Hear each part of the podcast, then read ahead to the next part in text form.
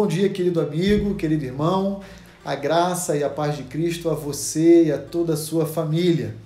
Hoje eu gostaria de iniciar o nosso dia olhando para a palavra de Deus e aprendendo com ela um pouquinho mais a respeito de um tema central que a Bíblia nos oferece, e esse tema se refere à fé. A fé genuína, a fé salvadora no nosso Senhor e Salvador Jesus Cristo. Quando pensamos em fé, inevitavelmente somos levados a meditar em Hebreus capítulo 11, onde ali encontramos uma definição a respeito de fé muito importante para as nossas vidas, dizendo ali então naquela carta que fé é a certeza daquilo que se espera e as convicções daquilo que não se vê. E a partir de Hebreus capítulo 11, nós iremos encontrar um rol elencando vários heróis da fé. Hoje eu gostaria de mencionar apenas um desses grandes heróis, chamado Abraão, que lá em Hebreus capítulo 11 aparece como sendo um grande herói da fé pelo seu ato de obedecer a Deus, estando disposto a entregar até mesmo seu filho Isaque, crendo que Deus iria ressuscitá-lo dentre os mortos. Hoje eu gostaria de olhar a fé de Abraão desde o seu início, contido lá em Gênesis capítulo 12, versos 1 e 2.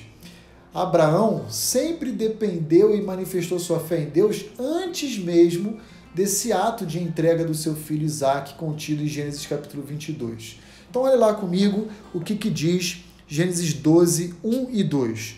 Ora, disse o Senhor a Abraão: Sai da tua terra, da tua parentela e da casa do teu pai e vai para a terra que te mostrarei. De ti farei uma grande nação e te abençoarei e te engrandecerei o nome. Se tu uma bênção. O momento de vida que temos experimentado tem quase que diariamente desafiado a nossa fé. Indivíduos que ah, não creem em Deus, conhecido como ateus, têm perguntado aos cristãos onde Deus está em meio a tudo isso. E a resposta a essa indagação não poderia ser outra senão Deus continua centrado, assentado no seu trono de glória, de graça, de bondade, conduzindo e governando a história para o fim que ela deve ter.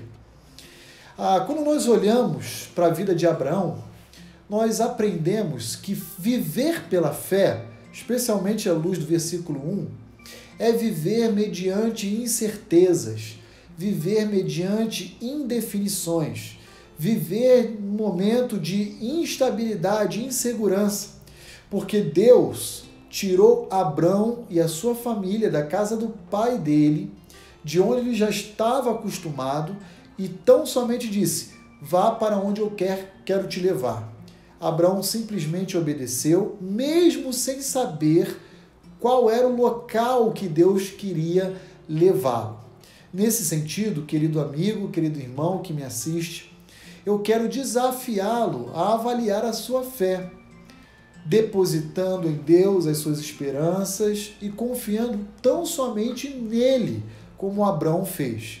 E enquanto a gente está nessa trajetória sem chegar ao final dela, eu quero lembrar a palavra de Deus a Abraão contida no verso 2. Se tu uma bênção.